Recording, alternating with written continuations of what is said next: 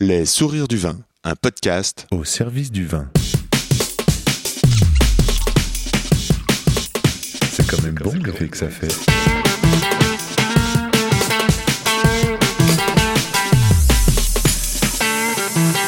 Attends, reviens, j'enregistre. Non, on fait silence.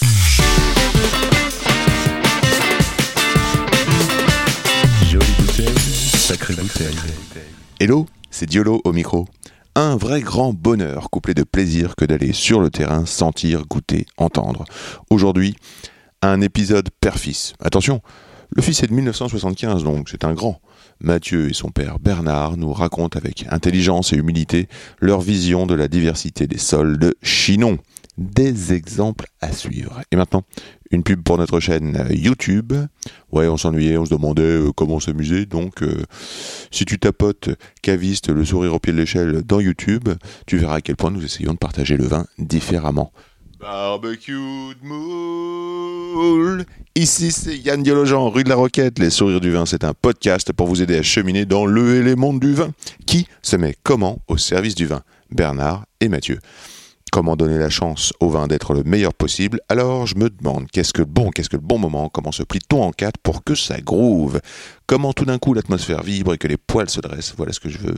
Mieux savoir, mieux comprendre et nourrir de belles relations au profit de nos oreilles. Le comment du pourquoi des gens du vin. Avec The Bauderies, nous avons parlé dans le désordre. De sol, de cabernet, de gros lot, de transmission, de toucher de bouche et de chaussures, bien sûr. Une conversation à boire avec les oreilles. Et n'oublie pas que où que tu sois, en bas de chez toi, pas loin de chez toi, il y a forcément un caviste, un restaurateur, un vigneron, un sommelier, bref, un passionné du vin qui saura t'entendre et se régaler d'échanger sur le élément du vin. Pour me suivre, je réponds sur Insta, at Yann Diolo, y a 2 n d i o l o ou par email, yanndiolo at gmail.com. And let's talk quiz Bernard and Mathieu.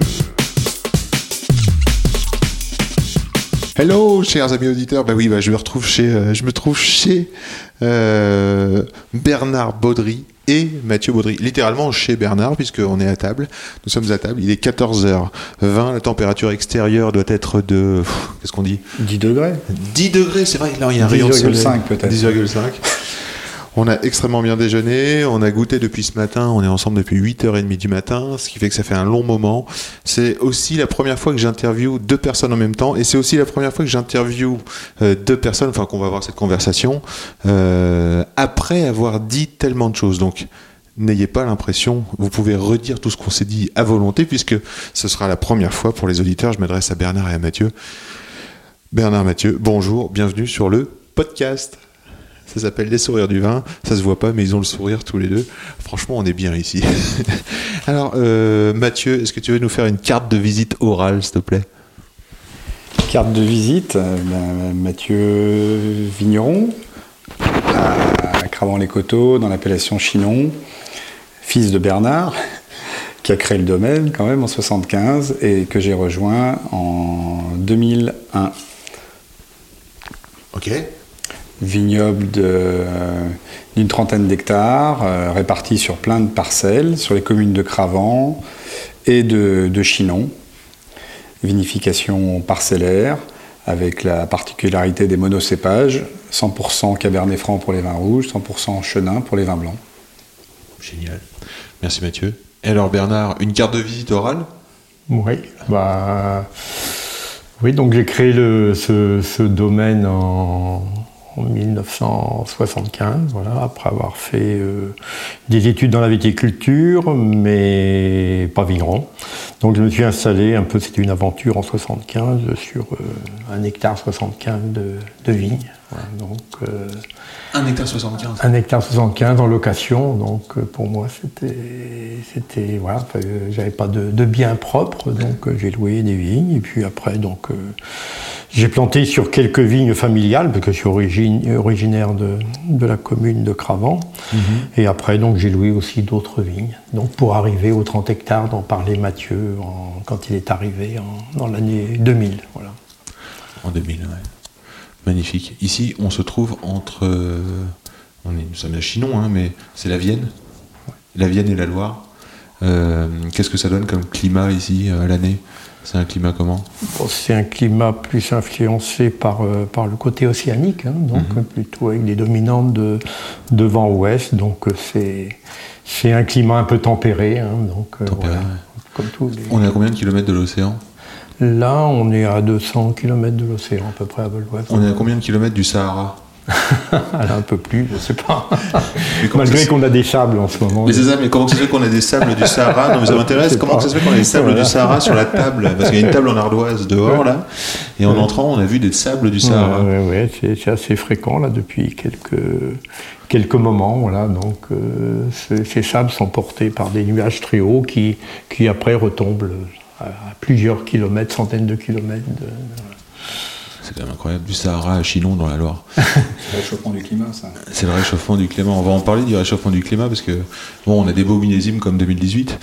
euh, et euh, euh, il me semble que tu as marqué quelque part que depuis 30 ans, les températures ont gagné plus d'un degré, que les richesses des raisins ont gagné 3% d'alcool, que les acidités ont chuté, et donc que le réchauffement climatique est une évidence. Ça, c'est lu sur le site internet du domaine.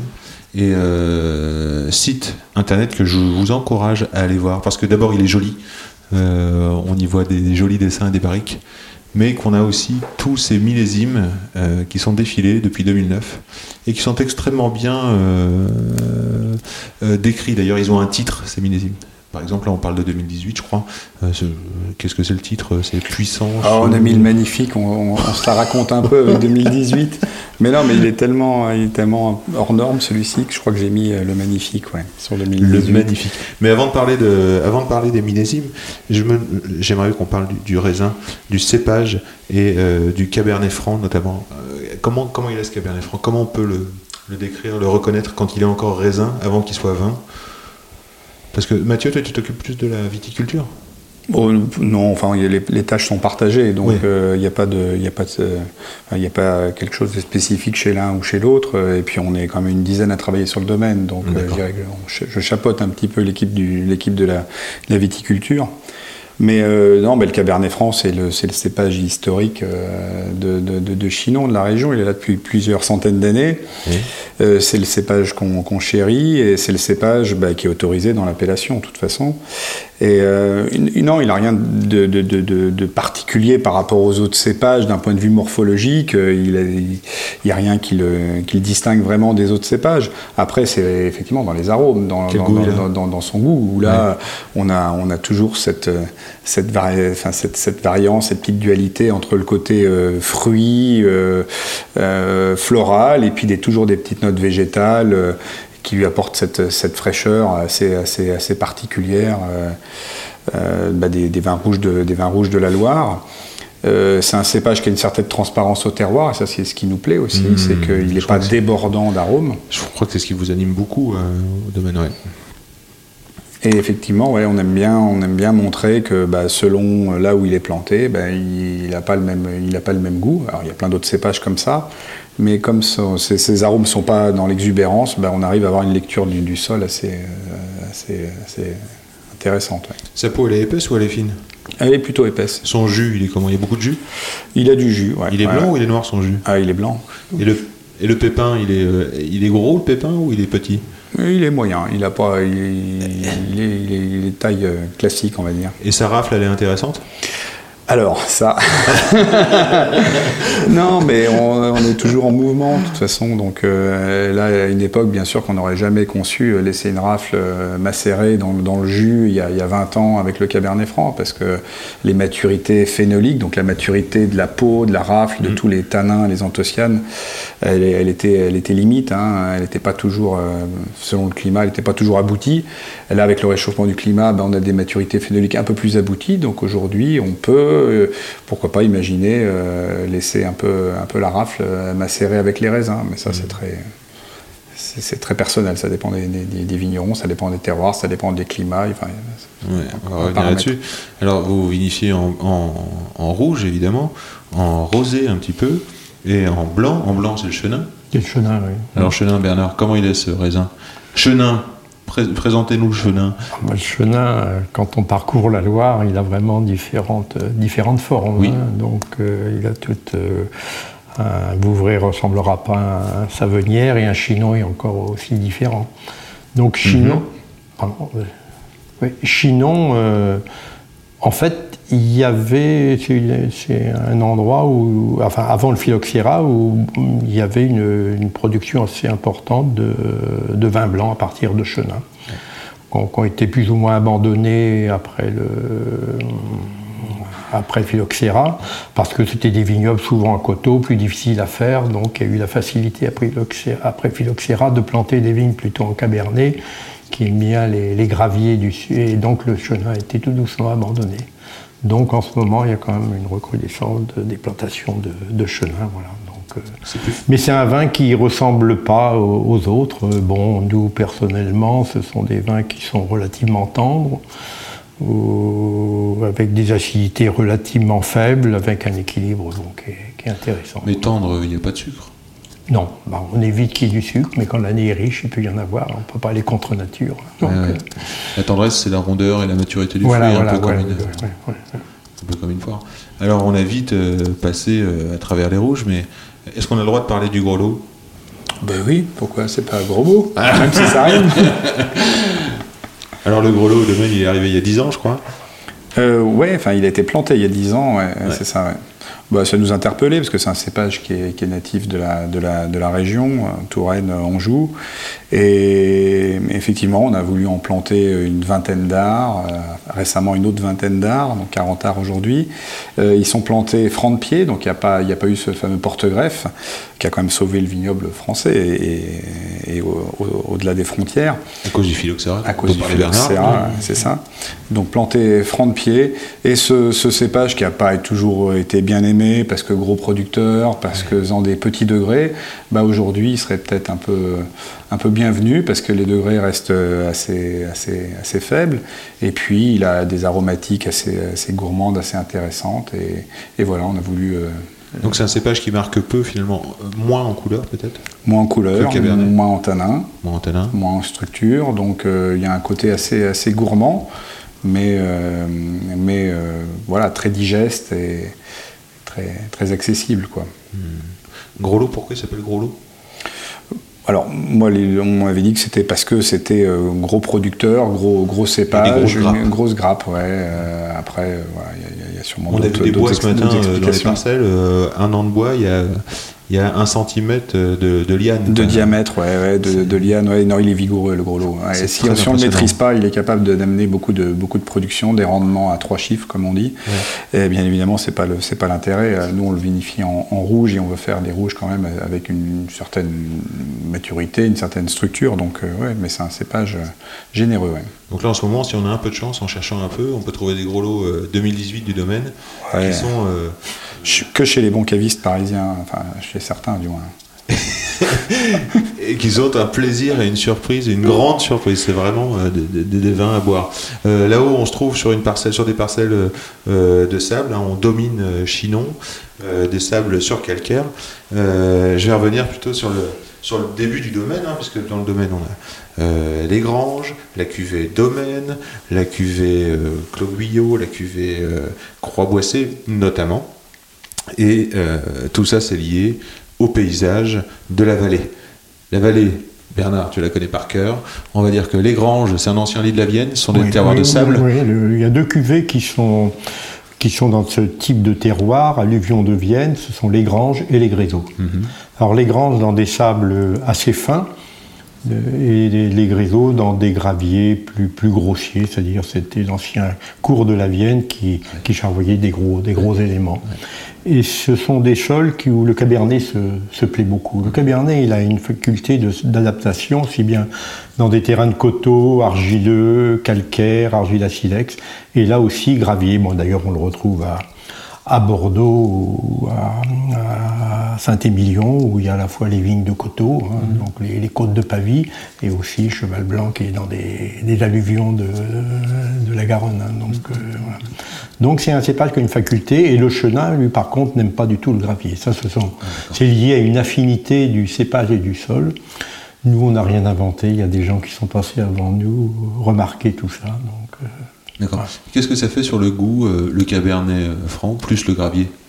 En plus le sable? Ouais, on, on- on retrouve ces côtés un peu, alors peut-être un peu à tendance euh, très légèrement végétale, mais aussi un peu côté fumé aussi, Ah, hein, fumé, comme, deux cailloux qu'on frotterait l'un contre l'autre.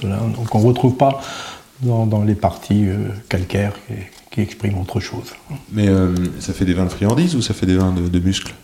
Ça peut les deux, les deux. hein. Oui, les Ouais, deux. les deux, ouais. j'abonde puisque, euh, alors pour chez vous en tout cas, euh, les gréseaux sur ces anciens lits de la Vienne sont, euh, de mémoire, c'est le plus euh, vieux matériel végétal.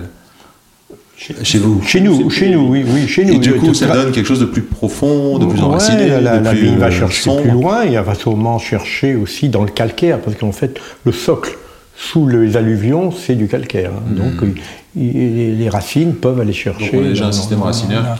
Dans, dans- dans le fond, oui, vraiment dans le fond. Qui va chercher du calcaire, Du dans calcaire, les gréseaux. ouais, ouais. Et nous, on a, bon, moi, c'est ma cuvée historique, donc euh, quand j'ai commencé en, en 75, les gréseaux, et là, on a pas, pas de 75, mais dans les années 89, on a encore des vins qui se goûtent parfaitement Qui sont magnifiques, ouais, Alors, c'est donc, c'est pas seulement un vin friand à boire maintenant, tout de suite, ça peut l'être, mais ça peut aussi euh, être de Alors que bon, euh, moi je me figure le sable comme des, des terroirs légers, plus souples, qui font des vins plus souples, mais pas nécessairement. Non, pas nécessairement.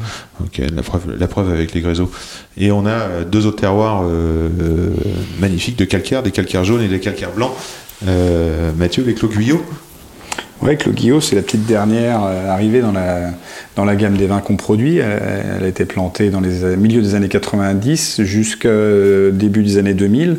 Et le Clos Guillot, c'est sur des coteaux argilo-calcaires. Donc là, la particularité, c'est que le calcaire, le tuffeau, est de couleur jaune. Donc plus, plus de coquillages, plus de sable, plus de fer, de l'argile au-dessus. Donc un goût bien, bien particulier. Alors, euh, ce que tu expliquais ce matin, c'est qu'historiquement, le euh, calcaire blanc Hmm? serait plus vieux. Ouais. Alors, il est comment ce calcaire blanc? Calcaire blanc, il est plus, euh, il est plus poreux, il, est, il a beaucoup plus d'eau. C'est un peu l'é- l'éponge. D'ailleurs, quand on traverse les, quand on visite les caves euh, du Chinonais ou du Saumurois, on rentre dans cette, dans, dans, dans ces dans, dans cette roche, dans ces, dans ces trous assez, assez humides. Et euh, les vignes arrivent à trouver facilement l'eau, les éléments dont elles ont besoin. Il y a même du fer dans ce calcaire, c'est la glauconie, des, des petites silicates de fer. C'est une roche très intéressante qui a à peu près 100 millions, 100 millions d'années. Et c'est la roche aussi qui a permis de construire les châteaux, les, la Loire, les, les- les maisons, les maisons bourgeoises, les maisons Quand on voit les châteaux de la Loire, on peut se figurer le sol Ouais. sur lesquels Ouais. euh, les vignes sont, sont plantées. C'est en coteaux. Et c'est souvent dans les, dans les coteaux, bien sûr. ouais, on le retrouve sur les, sur les flancs, sur les, sur les coteaux. C'est les anciens dépôts, ma- dépôts marins. C'est la- c'est la mer qui s'est retirée et, et qui, a, qui a déposé tous ces, tous ces éléments marins. Donc, il y aurait eu une très vieille mer et puis une plus fait. vieille mer par-dessus. Et une mer qui s'est retirée plus récemment, euh, qui était un peu plus chaude, qui était juste euh, donc sur l'étage juste au-dessus, qui a 90 millions d'années. Ça, c'est le calcaire jaune, qui est moins poreux, qui a un peu moins d'eau, qui est plus qui est plus dur, qui a d'ailleurs servi au soubassement des maisons ou des châteaux, euh, et qui donne un, un goût euh, au vin encore différent du, du- du- du calcaire blanc, euh, du calcaire des caves. Alors, justement, parle-nous du, du goût du calcaire blanc. Ça fait quoi dans le vin? Qu'est-ce qu'on cherche Le, le goût- le goût du calcaire retrouver. blanc. Il Ouais. n'y a pas de contrepétrie là-dessus. Non, donc, euh, donc, euh, non, non, c'est euh, calcaire blanc. bah, c'est celui qui donne les vins les plus structurés, les plus charpentés. C'est euh, non, mais ça donne des vins avec toujours beaucoup de matière et bah, des sensations presque crayeuses, presque poudreuses. Euh, c'est intéressant parce qu'on goûte les vins souvent par rapport à leurs arômes, mais euh, leur texture est tout aussi intéressante. Et, euh, et la, la craie blanche, elle apporte une une chair et un- une sensation tactile, crayeuse, poudreuse. Alors que le- sur le calcaire jaune, donc l'étage juste au-dessus, hein, 10 mètres au-dessus, on va dire, Ouais. avec 10, euh, 15 mètres au-dessus, mais on a, on a moins cet aspect euh, granuleux, enfin, euh, du moins poudreux, on a un côté euh, un peu plus, un peu plus longiligne, un peu plus élancé, très, très frais, très, très, une belle structure aussi, mais des vins beaucoup plus en, en ligne, beaucoup plus longs en bouche et, et très, très rafraîchissants.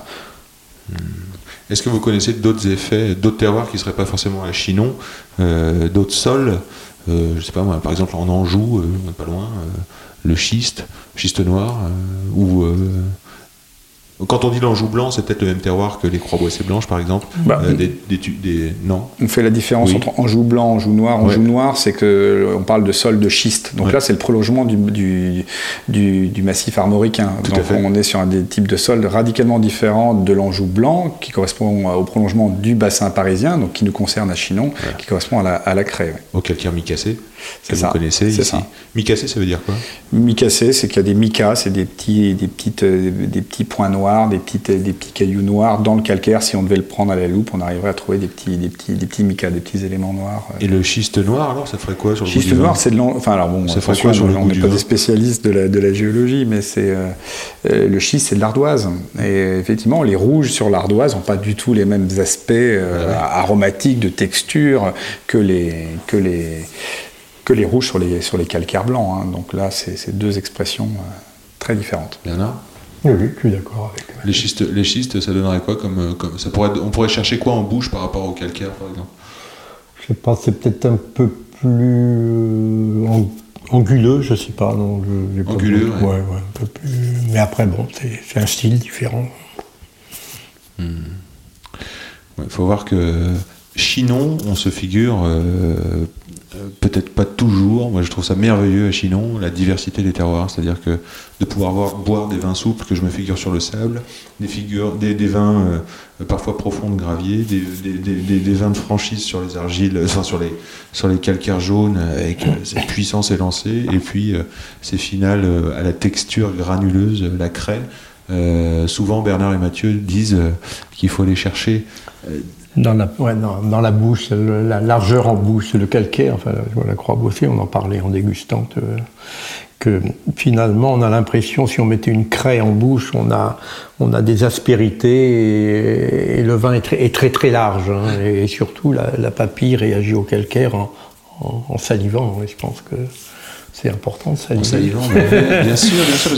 Saliver, c'est quoi C'est l'appétit Ben, c'est ça, la, la, la saliver, c'est si on a envie de, bah, de reboire, hein, c'est important. Ouais. Et on a envie de manger aussi, hein, quelque part. Et ça, on a longtemps oublié les vins salivants au, au détriment des vins de fruits aromatiques. Et là, je crois que c'est important. Bah, ça, ça fait partie de la minéralité du, du vin, et ça, c'est quand même un point important.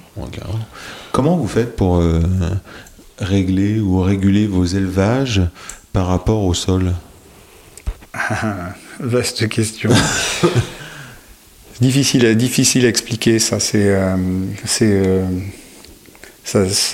il y a pas mal d'intuition, il y a pas mal de, bon, il y a de l'expérience bien sûr, mais euh, parce qu'à chaque fois tout est remis en question par le par le climat. Il y a des années chaudes, il y a des années froides qui elles vont amener aussi une tonalité différente dans les dans les vins. Donc c'est toute une alchimie. Mais euh, on veut dans à chaque fois, peu importe les choix, c'est que le, le sol soit enfin, répondent dans le, enfin, correspondent au goût, enfin, au goût du vin. Quand, on goûte les vins, on ressent bien le sol. Nous, on veut pas que le, on veut pas que l'élevage vienne perturber cette relation magique euh, entre le, entre le sol et le vin. Donc, il faut toujours que le- l'élevage soit au service du vin et que le, le bois, euh, si c'est lui qui est utilisé, ben, il vienne pas sucrer, aromatiser, euh, déstructurer le vin ou la cuve, qu'elle soit béton, verre, œuf, ronde, carré, que ça vienne, ça vienne perturber les relations du vin. Après, voilà, c'est de l'expérience, c'est- du, du sensuel, c'est des expérimentations. On a, on a changé euh, notre braquet, on n'a rien révolutionné, mais on, s'adapte un peu en fonction, en fonction des sols avec l'expérience qu'on Par exemple, a quand, quand est-ce que tu as décidé de, de ne plus boiser les granges, par exemple? Les granges, elles ont jamais été. On, on les a jamais passées, passées en fût. Elles ont été passées en cuve inox à une époque, parce que l'inox paraissait être une révolution dans les années euh, 70, 80. euh, et puis on s'est aperçu que notre vin, il se crispait un peu dans ce matériau-là. Donc, on a passé en décidé de passer en béton, béton brut, béton non, non revêtu. Et on trouve que le mariage se fait bien. Peut-être que ça changera d'ici 5, 10, 15 ans. Mais après, voilà, ça s'est fait par la dégustation, par le, le recul. euh, euh, voilà. Tu pourrais m'expliquer ça Comment euh, le goût de tes granges en inox par rapport au goût de tes granges en béton? Ouais, alors il peut y avoir des explications physiques, Non, mais que de- euh, il peut ouais. y avoir des explications aussi un peu philosophiques, mais euh, euh, si on parle simplement physique, c'est que dans l'inox, l'inox il est complètement euh, hermétique. Euh, donc l'air ne passe pas. Ouais, ouais, ouais. Et le vin, il a besoin d'avoir un peu d'air. Il est vivant, il est comme nous, il a besoin de se, se prendre un peu d'oxygène de temps, de, temps, de temps en temps. Et dans l'inox, il n'en prenait pas du tout. Alors qu'à travers le béton, il y a une micro, micro porosité, micro respiration. Donc on est moins soumis au phénomène de fermeture qu'on appelle en, en vinification le phénomène de réduction. Donc le, le béton nous paraît bien plus, euh, bien plus adapté. Et puis d'un point de vue un peu philosophique, l'inox, bon voilà, c'est le propre, c'est l'hygiène, c'est le nettoyage et, et c'est un peu euh, le côté euh, aseptisé. Et nous, on aime le milieu, on aime bien le milieu vivant hein, où le milieu bactérien euh, participe à la qualité du vin. Et c'est pas un ennemi. Ouais, bien sûr. Et euh, est-ce que ça a toujours été, par exemple, si vous faites des croix boissées qui sont élevées euh, 24 mois En barrique. en barrique, Ouais. et euh, quand on tombe sur un millésime comme 2013 où euh, il y a moins de vin qu'en 2018, Ouais. Oui, bah oui, c'est vrai. Oui, une, une année, une, année, un petit peu moins, euh, moins riche. hein. Et- mais finalement, on a, hésité à les laisser deux ans en élevage barrique. En fait, Euh, bon, nos, mes barriques sont pas, nos barriques ne sont pas des, des- des- de, de- de jeunes barriques, hein. c'est des barriques qui ont 4-5 ans. Mais en fait, le 2013, on l'a vu évoluer dans ces barriques. Et deux ans lui a fait du bien d'élevage quand même. hein. Donc, Au final, je ouais. pense qu'on on peut, on peut. Il n'y avait pas le souci du, du bois en fait, enfin de, de l'aspect boisé, même sur un millésime de, de structure moins, moins grande. avec l'expérience, euh, Mathieu, je crois que tu me disais que le, le fait de mettre puissance contre puissance, c'était pas toujours la meilleure manière de, de- d'incorporer le bois. Parce que par, exemple en 2013, tu as été hyper surpris avec tes croix boissées. Non, mais c'est ce que disait Bernard tout à l'heure, c'est que il faut faire confiance au terroir. Quand le terroir est là, bah, c'est vrai que le millésime peut être un peu en deçà. euh, ça fonctionnera, ça fonctionnera, quand même. Et à côté de ça, on peut avoir un vin très structuré comme euh, 2018 dont tu parlais tout à l'heure, où euh, bah, le mariage, euh, dans sa jeunesse, peut être un peu, un peu compliqué. Euh, L'élevage a beau être fait dans des barriques déjà utilisées, ça, va, ça va se contrarier un petit peu, mais, mais faire confiance au sol, ça, ça demandera sûrement un peu plus de temps, mais dans quelques temps, le 2018 aura, aura digéré son élevage et, et le vin se sera, se sera, se sera affranchi de, de, de- de son petit passage, Ça va être grand. ouais. de sa petite ouais, puberté. Le, t'as dit que les gros lots c'était franc de pied. Euh, Bernard, franc de pied, euh, t'as tenté ça, je crois, dans les dans les dans les. Oui, en 2000. euh, attends, rappelle-moi Mathieu, je ne plus moi avec le millésime. 95 la plantation, premier millésime 2001. Voilà, c'est ça. voilà. Donc, euh, oui, on a eu l'idée, enfin, d'autres avant moi, dont euh, mes Jean Joguet avaient, avaient planté des, des francs de pied. Et voilà, donc l'idée m'était venue aussi d'essayer de voir euh, ce que pouvait nous donner le, le cabernet euh, non, non greffé. Voilà, donc, euh, donc on avait planté en 93, non c'est 93 je crois, c'était 93. Et donc, euh, bah voilà, donc euh, les... pendant les premières années, les cinq premières années, on a plutôt observé. Donc, on a, on n'a pas revendiqué de vigne euh, de, de, de cuvée franc de pied. Euh, la cuvée est assemblée dans une cuvée domaine. Et hum, au bout de cinq ans, on a revendiqué ces- euh, cette, euh, ces- ces- cette cuvée franc de pied. Malheureusement, bon, voilà, le, le phylloxéra est revenu euh, piquer les racines et tout doucement, la vigne a s'est nanifiée. Et voilà, donc. euh, Vous avez quand même choisi de planter tous les deux là? Vous avez quand même choisi de planter les gros lots en franc de pied. Ouais, bon, oui, on ne veut pas rester sur une défaite. Alors voilà, là on verra, on verra aussi. Vous Pour le moment, ça va. quand même. Ouais, c'est ça, on n'aime pas perdre. on n'aime pas perdre. Et puis la racine du gros lot est peut-être pas la racine du, du chenin, enfin oh, du, du cabernet, mais enfin on ne sait pas. hein. Il faut reconnaître que Oui, puis ça- le début du siècle a quand même été terrible pour la viticulture de, de, de- de général. hein. Ouais. Et c'est vrai mais bon, on peut faire des petites tentatives.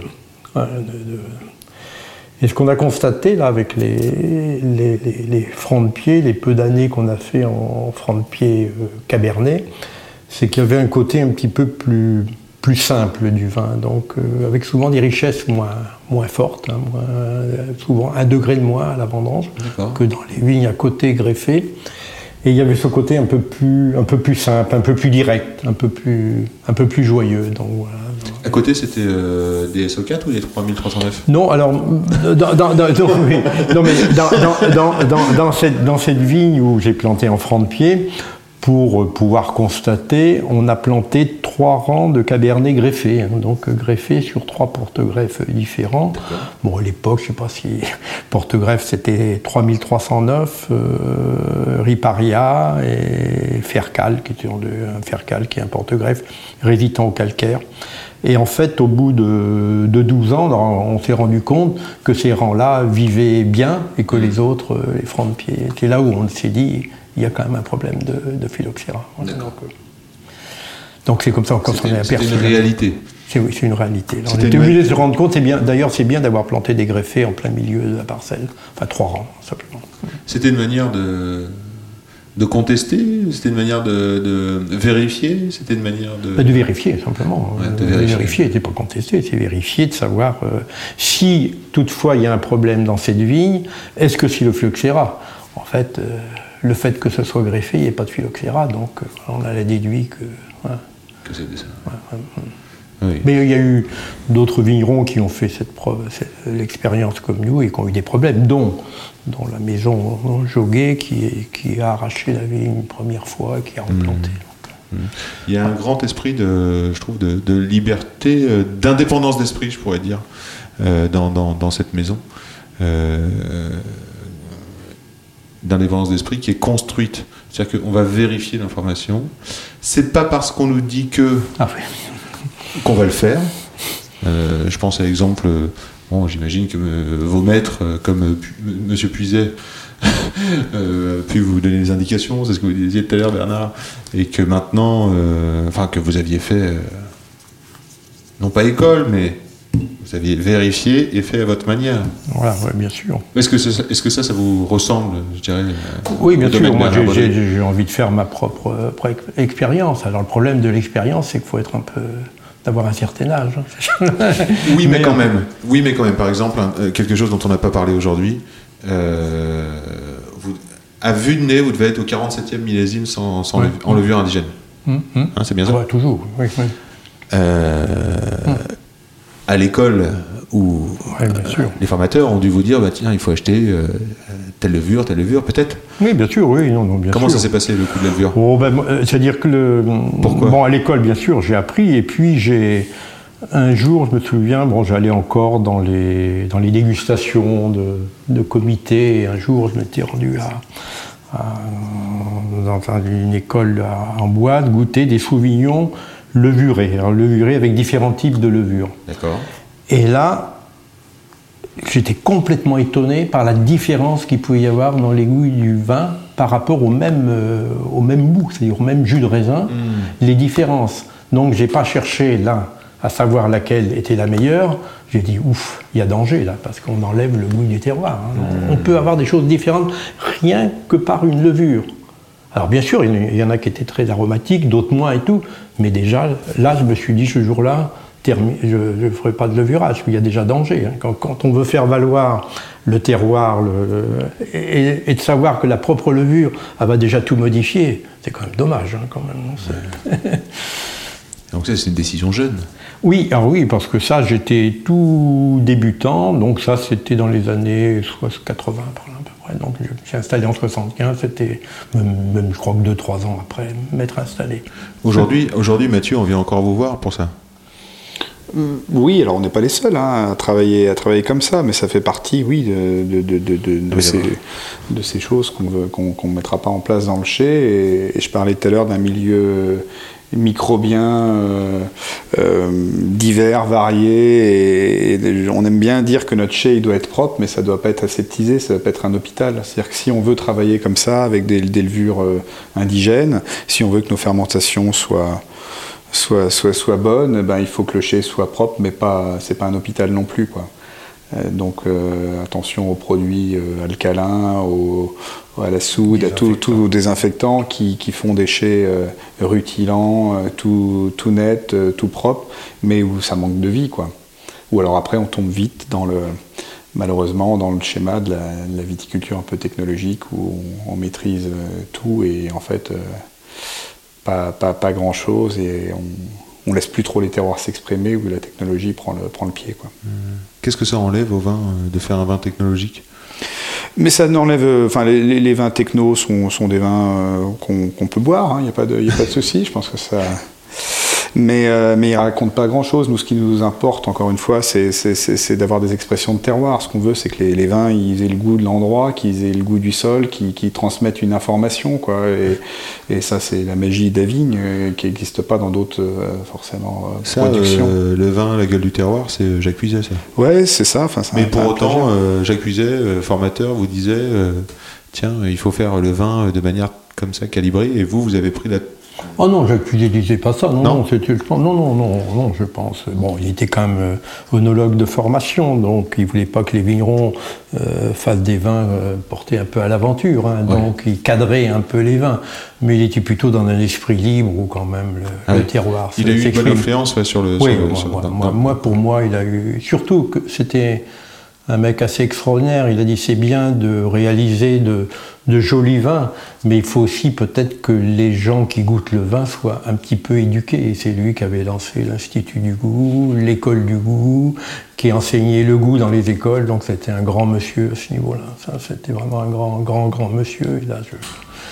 C'est- Je vois voilà. Mathieu qui acquiesce, je me demande euh, en- dans quelle mesure il t'a influencé aussi, euh, Monsieur Non, alors moi, c'est c'est pas, ma- c'est pas ma génération, mais j'ai j'ai aimé ces, ces gens comme, comme lui et j'aime encore des gens comme, comme Charles Joguet, des, des sages qui, qui ont une vision de la viticulture assez, euh, assez philosophique en fait. Je pense que c'est tout simplement d'aimer ce qu'on fait, d'aimer le vin et puis de faire attention à toutes ces, ces, ces- ces technologies, toutes ces, ces révolutions parfois qui, euh, qui, qui oublient des, des- des- des choses assez, assez simples euh, et, euh, et pleines de, pleines de, de valeurs. euh, bah, le respect du raisin, le respect du, du sol, le respect de la cave, le respect du chai.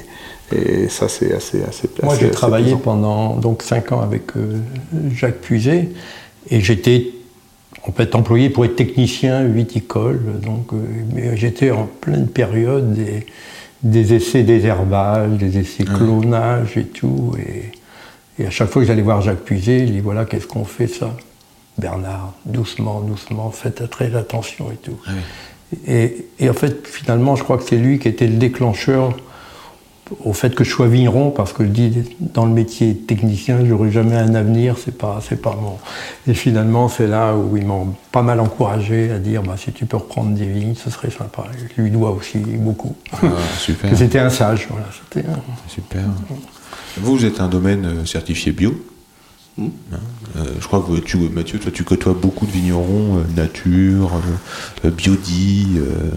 que- que- quelle, quelle différence on pourrait faire dans tous ces milieux C'est Enfin, déjà, moi, je suis, enfin, je suis, je suis ouvert à. Toi, t'aimes le vin, toi. Ouais, j'aime le vin. Et puis j'aime les, j'aime, j'aime, j'aime, j'aime, les gens. les, les hommes, enfin les gens. Les, non, mais les vignerons, voilà, je, je, euh, je peux aller boire un vin dans un bar un peu branché avec des biodynamistes, comme je peux aller boire un, un vin à la buvette du rugby avec des vignerons conventionnels. Ça me pose aucun souci de, de discuter avec ces gens-là. Sauf qu'à un moment donné, quand on veut aller dans des choses un peu plus profondes, effectivement, je m'y retrouve davantage avec euh, avec des gens qui partagent euh, bah, ma façon de voir les choses, donc celle d'un vigneron euh, euh, attaché à son sol, attaché à son terroir, à son environnement, et donc la culture biologique, elle me paraît complètement, euh, je dirais presque normale, euh, et complètement en phase avec avec avec ce- ce- ces- ces respects-là, quoi.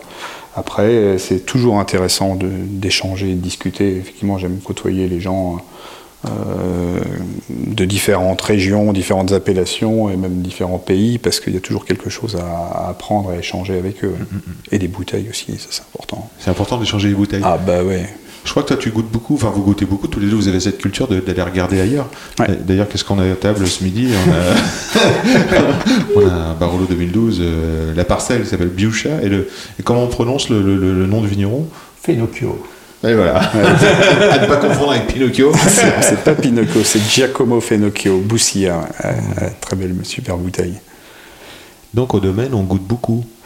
Beaucoup, mais tous les deux. Ça, c'est vrai qu'on s'entend bien et, euh, et on partage à peu près les mêmes cas parce qu'on échange beaucoup de vin avec les, les copains. Les vignerons, on est très attachés au- à, la, à la camaraderie, aux copains. Et, euh, Et puis on est curieux, alors ça c'est peut-être un héritage rabelaisien, mais on est aussi euh, très curieux parce que quand on est curieux, ben, on apprend. Et, et du coup, ben, d'a- d'avoir rencontré des vignerons allemands, euh, italiens et du Nouveau Monde aussi, ben, c'est toujours euh, génial de pouvoir euh, déboucher, partager ces bouteilles comme avec toi là tout à l'heure. Toujours l'aveugle. Toujours à l'aveugle, ça j'ai remarqué. ouais, hein, ouais. ça fait, que c'est ouais. toujours. Même Ouais, les parce parcelles du domaine, ils s'amusent à les mettre à l'aveugle. hein. Ouais, il faut savoir jouer. ou, euh, c'est enfin, c'est- c'est le- voilà, c'est bien. Très joueur. ouais. Très curieux, très joueur. Ça, c'est vrai que ça, ça fait partie du, du domaine. Cette ouverture au monde, je pense que Mathieu, tu la vis aussi euh, parce que tu as un emplacement privilégié à Chinon, où tu as une sorte de, de, de- de cabane à vin, Ouais. hein, et où euh, le monde entier, euh, le monde chinonnais s'y retrouve. Le monde entier, donc Chinon, quoi. Puisque Chinon, c'est le centre du monde, N'est-ce pas? On peut pas passer en France sans aller à Chinon, alors parce que c'est un, un- un lieu de, de- de- quand même d'échange et, de, et de passage. Il se boit beaucoup de canons là-bas.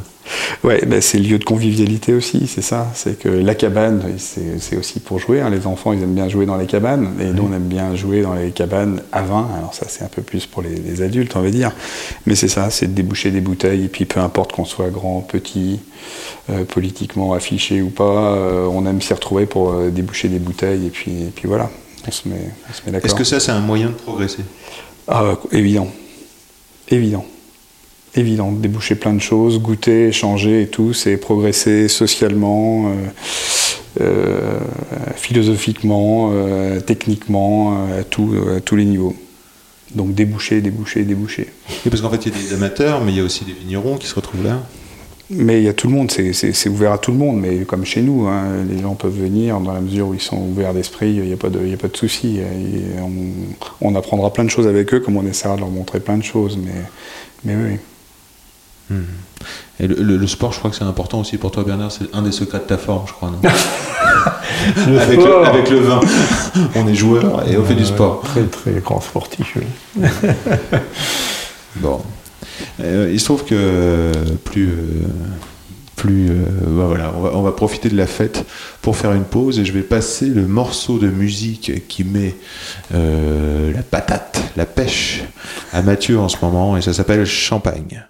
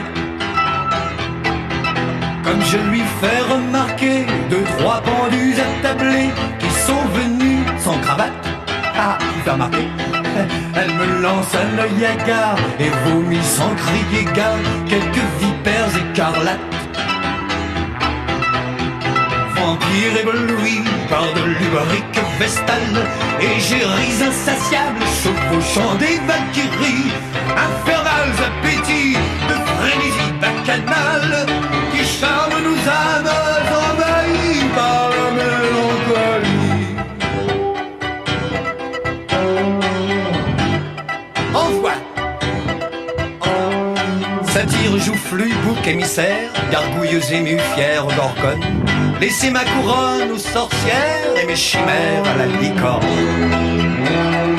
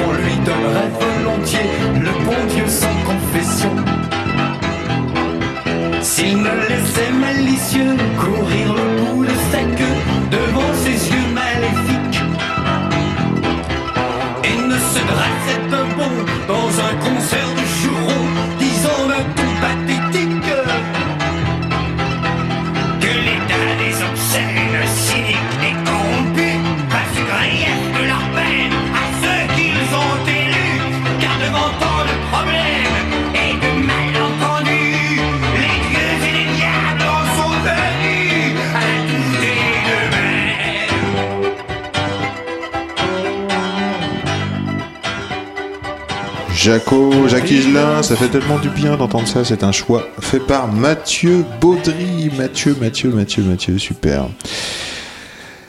Mathieu, qu'est-ce qu'un bon chinon? Qu'est-ce qu'on cherche dans un bon chinon? Oh la question. Oh la question, voilà C'est pour te provoquer un petit peu. Non, cher, allez, on va dire du plaisir déjà avant toute chose, euh, mais ça c'est vrai, je pense que pour plein de, pour plein de vins.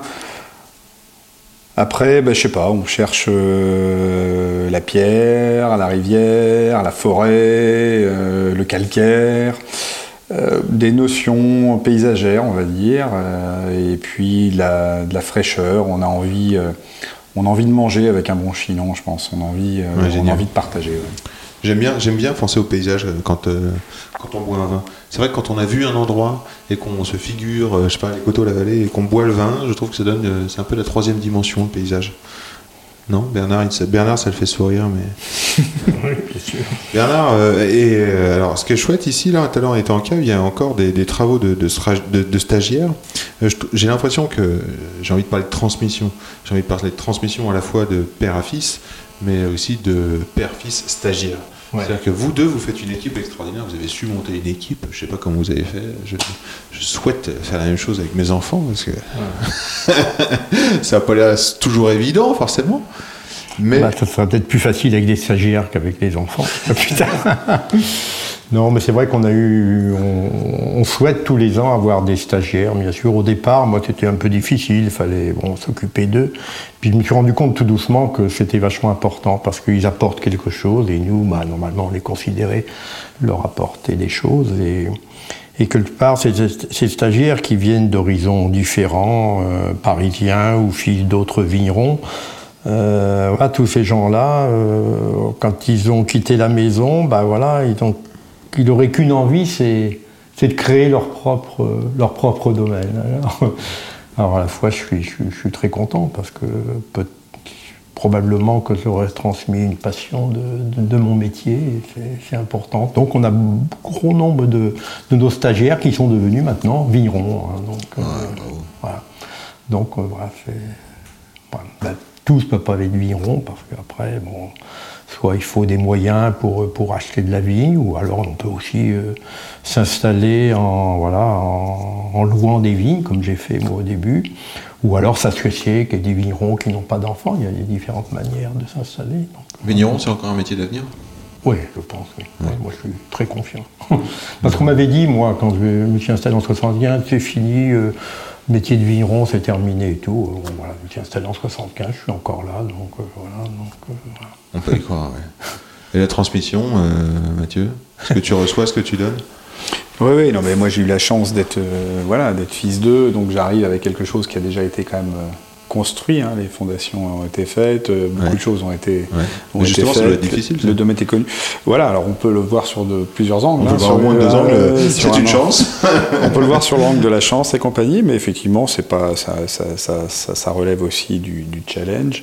Et euh, mais ça se passe, ça se passe bien. On a la chance de bien s'entendre. Ça aurait pu être compliqué si euh, on avait des, des- des visions différentes ou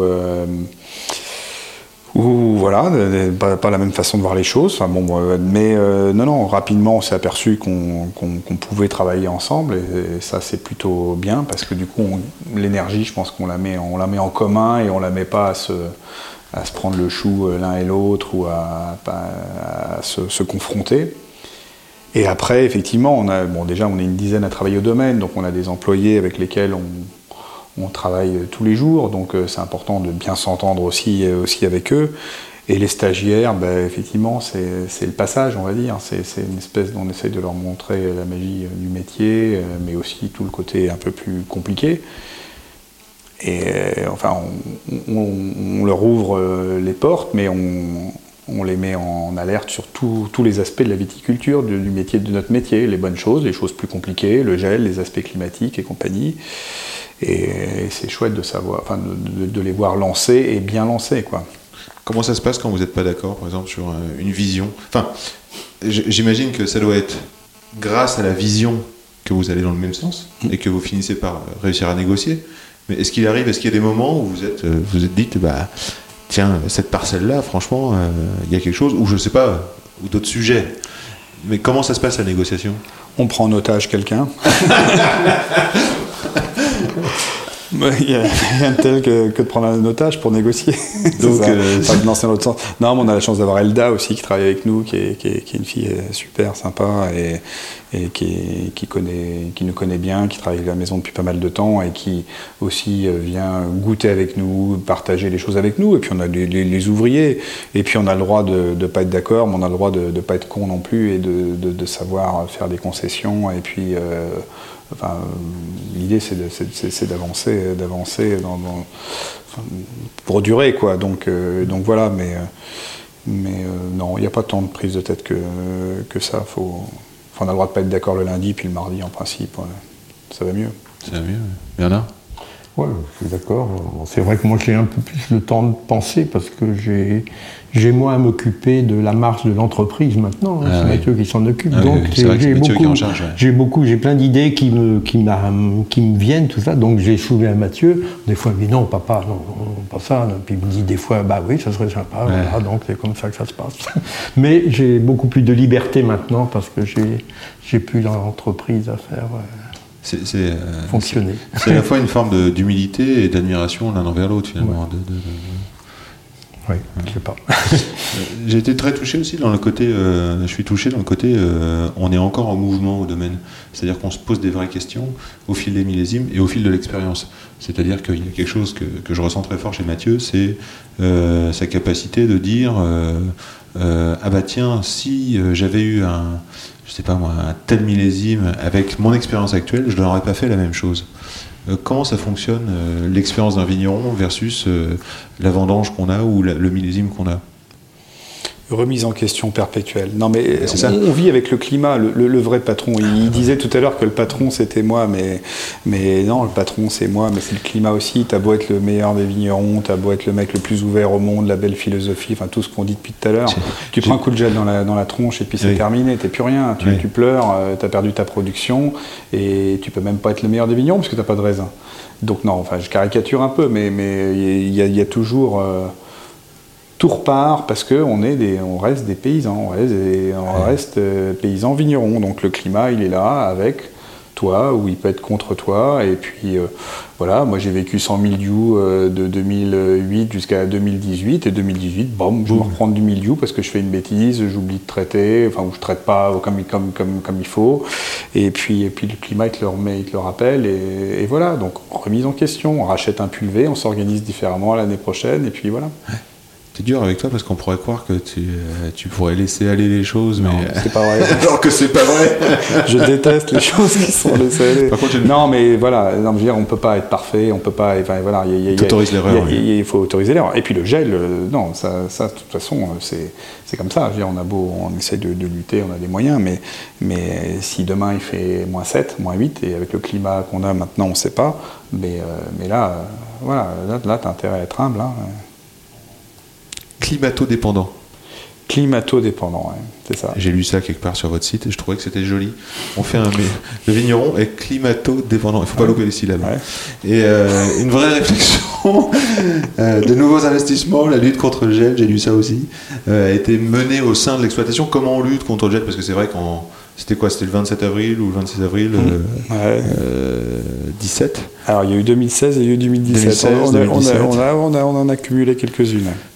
Non, il y a plein de moyens de, moyens Donc là, on a contre- fait euh, 18, 19, 20, on est en 21, c'est la quatrième année, on a, on, on a un printemps, c'est comment, comment Bah, bah alors quand on n'est pas équipé, euh, à la quoi euh, on fait ses prières et puis voilà, on, on implore le ciel, peu importe qui, mais euh, voilà, on, Ouais. on est complètement désarmé, ça passe ou ça casse.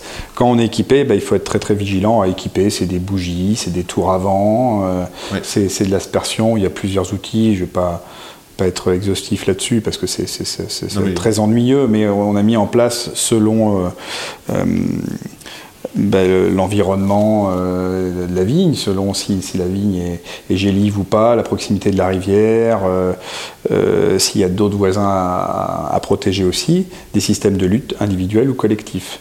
Et aujourd'hui, euh, nous, on a euh, allez, un quart du vignoble qui est, qui est, Qui est protégé. qui est protégé qui grâce à assure ça. une partie de la, Et ça nous, permet, annuelle. ça nous permet de mieux dormir, entre guillemets, parce que pendant ces périodes-là, on dort pas, parce qu'on met- on doit mettre les, les outils en route, mais ça nous permet d'assurer une production, donc une- de la quantité, mais aussi une qualité, parce que derrière un gel, la qualité du vin est quand même toujours euh, euh, mise à mal.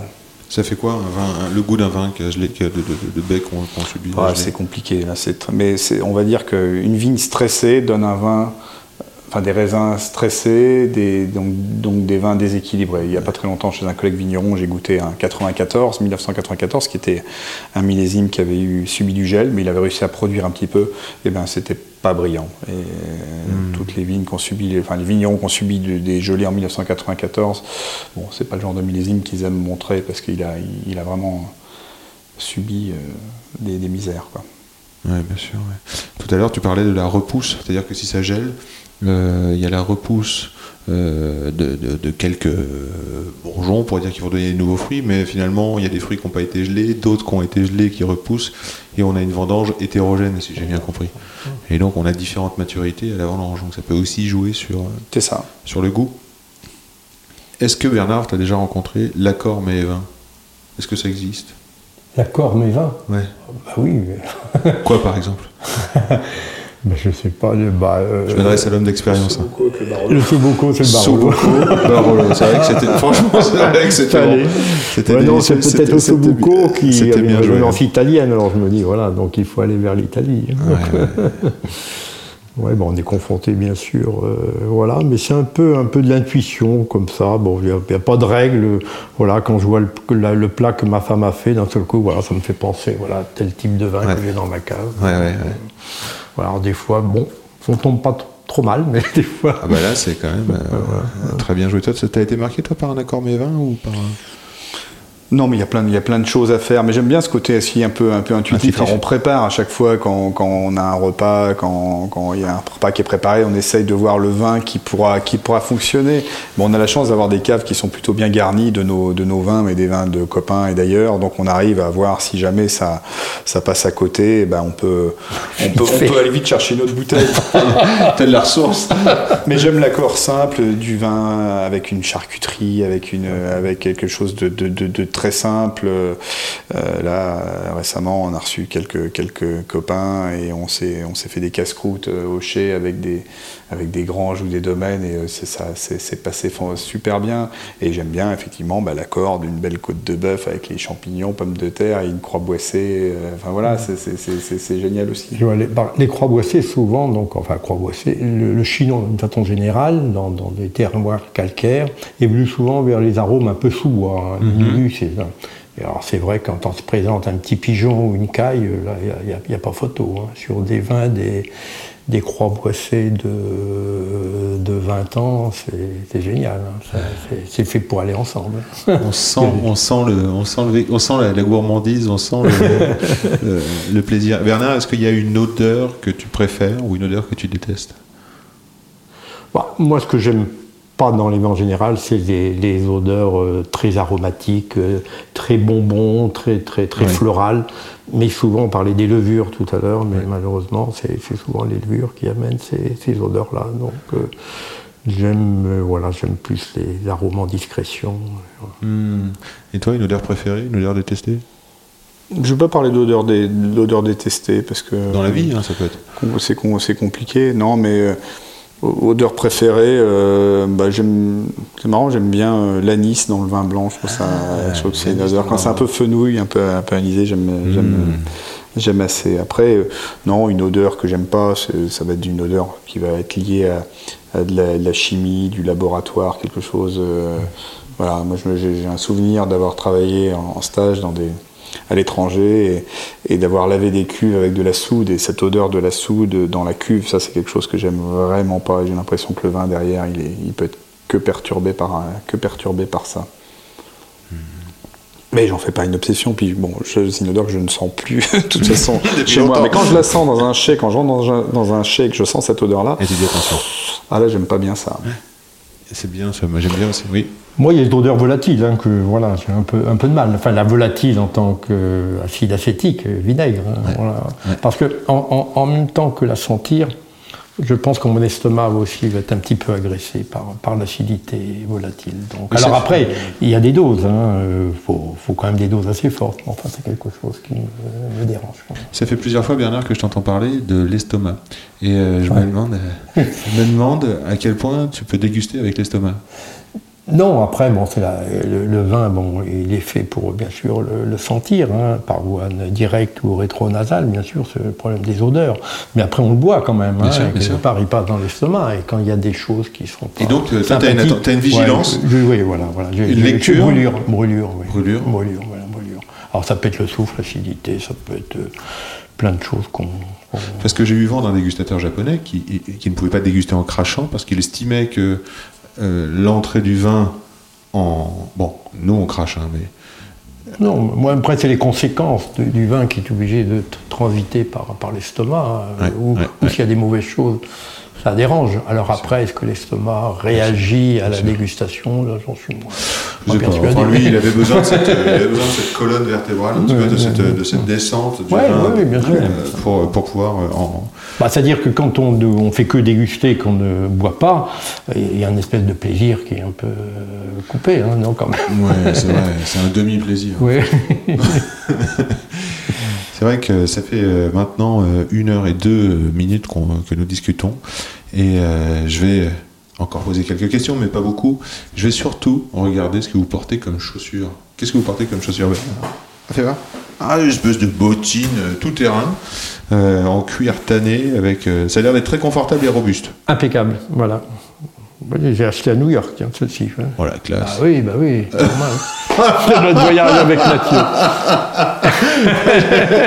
Cravant, ici, cravant les coteaux, et alors à, à ma, à ma gauche, Mathieu. Ah, Mathieu, c'est plus. euh, C'est plutôt basket basse. Je les ai achetés à Chinon, pas à New York. bah, j'ai pas les mêmes moyens que mon père. C'est beaucoup plus compliqué. mais elles sont confortables. C'est une marque américaine qu'on citera pas. Enfin, je, je sais pas si Columbia citer Columbia. Mais elles sont super confortables. Elles sont water, waterproof.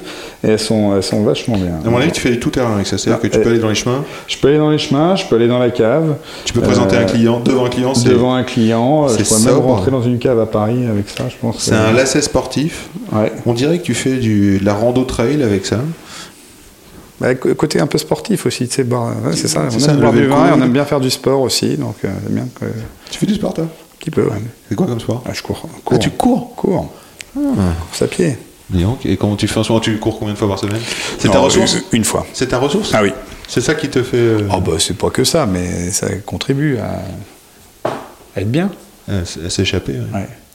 Toi, c'est le dimanche matin. Ouais, toi? tennis, non, non. ouais. Ah. Un peu Je faisais un peu de tennis, un peu moins maintenant, mais tous les mardis, donc on, on se retrouve euh, Avec les, ouais, là, ouais, avec les les copains.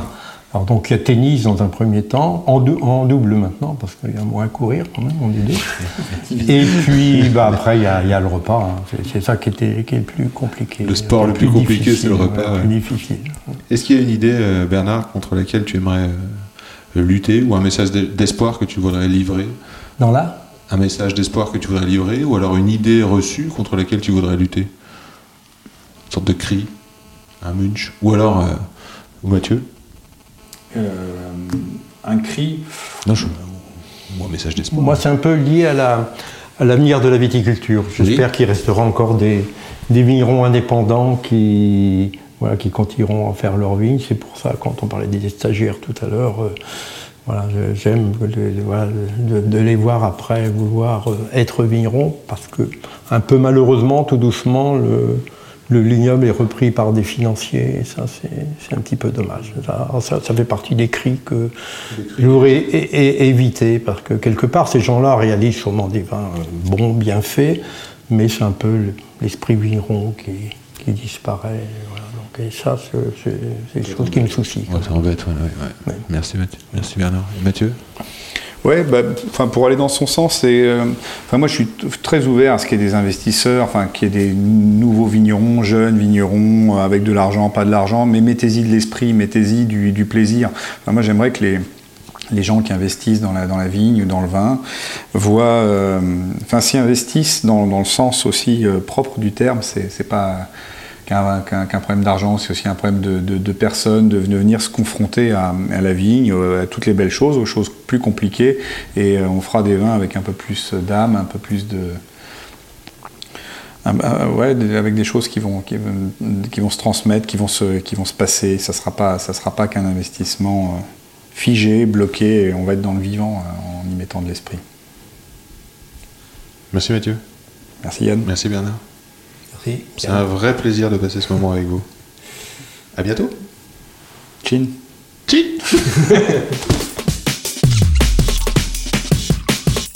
C'est quand même bon l'effet que ça fait. Merci chers auditeurs, merci d'avoir écouté jusque-là. Une pensée, une good vibe, faites tourner. Dites-le, faites-le savoir que ça existe. Ce podcast existe. Ça nourrit, ça renforce, ça nous fait vivre. Marocco du jour, une appli. Webtoon Factory, un artiste, Mathias Bourdelier et sa série Louise, un régal de lumière et de couleurs. Merci Felipe Musica pour le son. Merci encore Mathieu, Bernard, Henriette, Stéphanie, tout ce petit monde au domaine. Merci pour les relectures Aurélie Soubiran. Pour me suivre, Insta, at YA2N, D-I-O-L-O, Yann Diolo, ou Yann Diolo, at gmail.com. Au plaisir de se croiser ici ou là.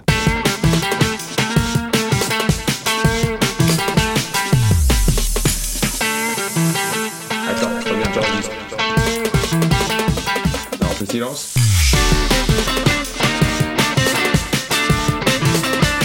Jolie bouteille, sacrée bouteille.